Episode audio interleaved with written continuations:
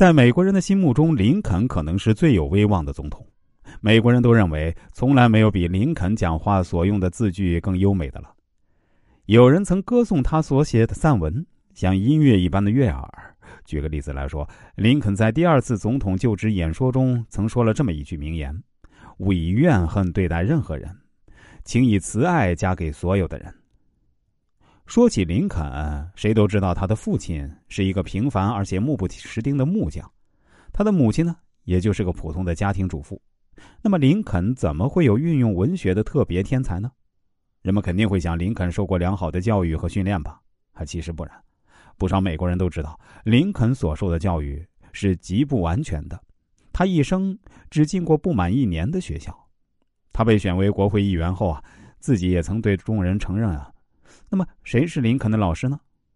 他们是肯塔基州森林地带的数位巡游的村儒学究，伊利诺伊州底巴司法区的许多人。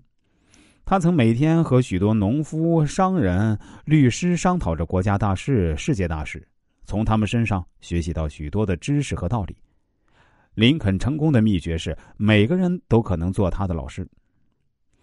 林肯之所以能取得如此大的成功，关键在于他能正确的认识自己的不足，善于向每个可能弥补自己不足的平凡人学习。每个人都可能做他的教师，这就是他成功的秘方。他只有先认识到自己的无知，才能形成自己虚心向人学习的动力，才能发掘潜能，不断的取得进步，达到预定的目标，迈向成功。意识到无知是有知的开始。心灵感悟。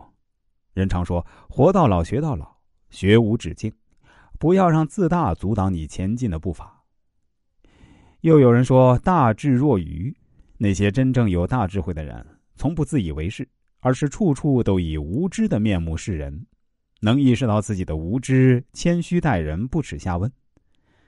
下面再给大家介绍一下晕轮效应，管中窥豹未必准，以偏概全要不得。